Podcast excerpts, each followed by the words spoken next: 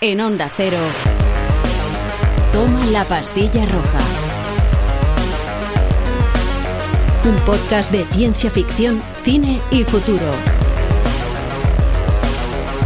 Dirigido por Andrés Moraleda. Aforo limitado, 15 alumnos por clase, teletrabajo. Seguro que estás escuchando muchos de estos conceptos o propuestas que se están planteando de cara a esa mal llamada nueva normalidad post-coronavirus. Y sí, la música suena bien, pero a la hora de tocar la partitura, pues la cosa se resiente. Las limitaciones espaciales y de medios complican mucho la desescalada de la masificación de nuestros centros de trabajo o educativos. Entonces, ¿cómo podemos estar todos en un lugar sin colapsarlo físicamente? Pues, por ejemplo, con la realidad virtual.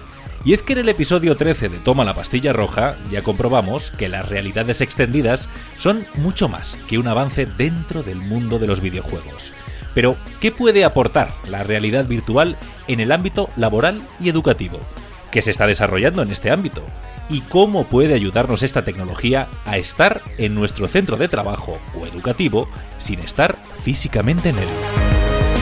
Bueno, mi nombre es Héctor Paz, eh, soy CEO y cofundador de Imascono, un estudio de tecnologías creativas que permite potenciar la estrategia empresarial a través de productos y soluciones de vanguardia. Eh, utilizamos tecnologías como la realidad aumentada, la realidad mixta y la realidad virtual y uno de nuestros eh, precisamente objetivos es buscar hacer la vida más creativa con lo que nosotros denominamos imaginación aplicada. hemos trabajado con empresas como Disney, Telefónica, Huawei, Adobe, Siemens e incluso Coca-Cola pero bueno, en todo esto lo que más nos define es que eh, somos enamorados de la innovación tecnológica y la ciencia ficción. En mi caso yo soy ingeniero en diseño industrial y bueno, soy un, soñador, motivado por, el tema de las nuevas tecnologías y las soluciones que hagan que la vida sea mucho más divertida. Y bueno, así como quizás rasgos eh, más importantes, eh, destaca un poquito mi, mi formación en, en Estados Unidos en, Harvard y en, el MIT, que recibí una serie de cursos allí.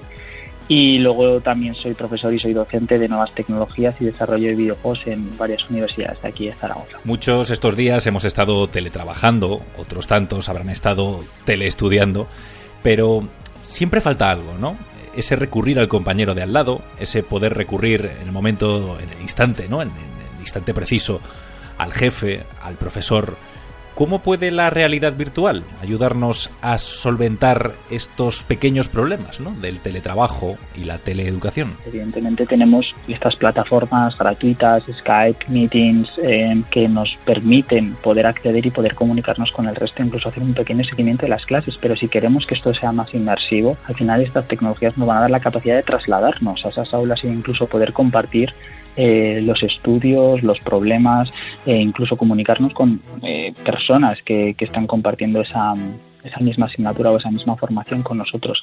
De hecho, un, caso práctico que nosotros estamos poniendo desde Imascono, estamos lanzando unos espacios virtuales eh, muy orientados a la parte de marketing, publicidad, pero también a la formación y a la reunión de de, las empresas y de las organizaciones, que son los llamados espacios virtuales, donde ya estamos pretendiendo tangibilizar lo que son las propias marcas, lo que son las propias empresas y empezar a favorecer este eh, espacio digital donde poquito a poco vamos a empezar a hacer más, más vida. ¿no? Es, es, es como traer el mundo de los videojuegos al mundo real y empezar a encontrarle mediante la gamificación eh, los verdaderos usos virtuales que, desde ya las empresas van a necesitar. Claro, hablas de la gamificación, que no es otra cosa que traer la mecánica de los juegos a otros ámbitos, en este caso, pues la educación y, el trabajo, pero ¿hasta qué punto eh, van a estar presentes los videojuegos o la mecánica de los videojuegos en el futuro del empleo y la educación a través de la realidad virtual? Desde luego el entretenimiento y los videojuegos es lo que se va a implantar y va a ser el nuevo lenguaje de comunicación para muchos de los sectores a partir de ahora. Y eso se va a aplicar de forma transversal a los sectores que, he ido comentando, marketing y publicidad, formación y educación, industria, salud, turismo. O sea, em, va a ser el nuevo lenguaje, porque pasamos directamente de, bueno, podemos analizar todos los canales de información que ha habido durante toda la historia, pero si realmente estamos pensando en qué es lo que nos puede permitir una interacción cómo podemos conseguir hacer divertidas diferentes materias y cómo podemos colocar el reto delante de los usuarios y de los alumnos, sin duda los videojuegos y la gamificación va a permitir incluso que aprendamos más rápido. Por poner un ejemplo más visible, más audible en este caso, cuando llega un cliente a Imascono, eh, os pide ¿no? un proceso de realidad virtual para mejorar en dinámicas de aprendizaje o de formación dentro de la empresa.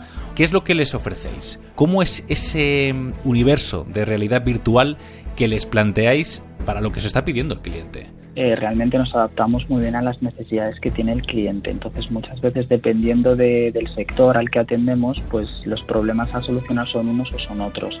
Eh, como te decía, en la parte de marketing y publicidad siempre hemos llevado ese ambiente de los videojuegos a las marcas.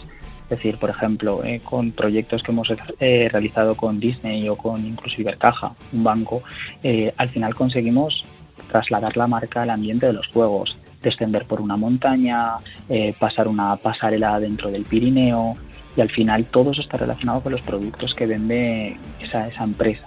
En el caso del training y la formación, si nos vamos al ejemplo más claro, em, para empresas de industria hemos desarrollado eh, trainings formativos donde procesos que pueden llegar a ser peligrosos en un momento determinado o incluso que requieren de maquinaria que no puede estar parada, dentro de lo que es la propia industria, eh, son recreadas en ese ambiente virtual para que al final los, eh, los propios trabajadores de, la empresa y de la organización puedan realizar esos aprendizajes y esas labores de mantenimiento desde un entorno digital. Más cositas pues, que hemos desarrollado en la parte del turismo. Eh, estamos desarrollando varias aplicaciones donde al final recreamos lo que ya no existe, que es precisamente lo que nos permite estas tecnologías, Mm, recrear eso que en un pasado fue real y que estuvo edificado y que a día de hoy ya no existe. Y sobre todo eso, cómo lo consigues ligar con, con, el contenido formativo. Eh, pues ahora ya extrapolado ya no únicamente a la formación, al turismo, sino incluso a la educación, cómo serán los libros del futuro. Aparte de evidentemente tener los libros que son necesarios, eh, tendremos píldoras formativas dentro de los institutos y de los coles que nos den la capacidad de que los niños manipulen y toquen y aprendan el, contenido mediante experiencias de realidad aumentada y realidad mixta. Me interesa mucho el, el, ámbito de la educación porque creo que es uno ¿no? de los de los sectores en los que más se tiene que innovar en los próximos años, sobre todo ahora que los, los chavales, los niños, ¿no? Son lo que se llaman nativos digitales, que luego no lo es tanto, pero, pero se manejan, ¿no? Con, las nuevas tecnologías. ¿Hasta qué punto se, se, están desarrollando proyectos de realidad virtual destinados, ¿no? A eh, mejorar o a, o a, favorecer el progreso del ámbito educativo. No sé si en Imascono estáis desarrollando o habéis desarrollado algún proyecto en este sentido. Eh, nosotros hace cinco años lanzamos un producto que se llama Chromeville, eh, que es una aplicación de realidad aumentada de láminas coloreables que cuando los niños pintan y apuntan con la aplicación consiguen ver sus dibujos en realidad aumentada tal y como los han pintado. Y eso está asociado a temas de ciencia, materias como por ejemplo eh, la metamorfosis, cómo construir un aparato, una pequeña máquina a través de una serie de reactores y de piezas relacionadas con la parte mecánica, de la física. Entonces, todas estas tecnologías, y además siendo que ellos son nativos digitales, tanto realidad aumentada, mixta como virtual, es algo que va a formar parte de su lenguaje, no en demasiado tiempo. Y son herramientas que precisamente y probablemente les ayuden a focalizar en lo que a ellos más les gusta, que, eso debería ser un poco lo que nosotros pensamos eh, que, tenía que tendría que completar la educación, ¿no? Como a través de todas estas tecnologías y el acceso a la información eh, somos capaces o estas nuevas aplicaciones o este hardware ayuda a que todos ellos, incluso mezclado con inteligencia artificial, sean capaces de encontrar su camino, ver qué es lo que se les hace mejor y sobre todo interactuar y disfrutar mientras están aprendiendo. Claro, y no solo para los alumnos, sino también para los, para los docentes, ¿no? Aquí yo creo que la figura del profesor va a evolucionar mucho en poco tiempo. Realmente se van a convertir en los guías de los alumnos, de los usuarios. Son profesores que van a conocer la tecnología y que van a ser de capa y que van a ser capaces de orientar a todos sus alumnos en la utilización de todos estos eh, elementos tecnológicos.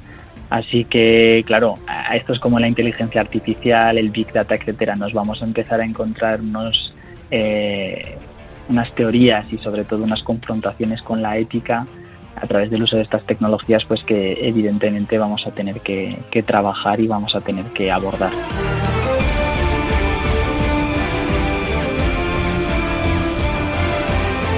Toma la pastilla roja. Un podcast de ciencia ficción, cine y futuro.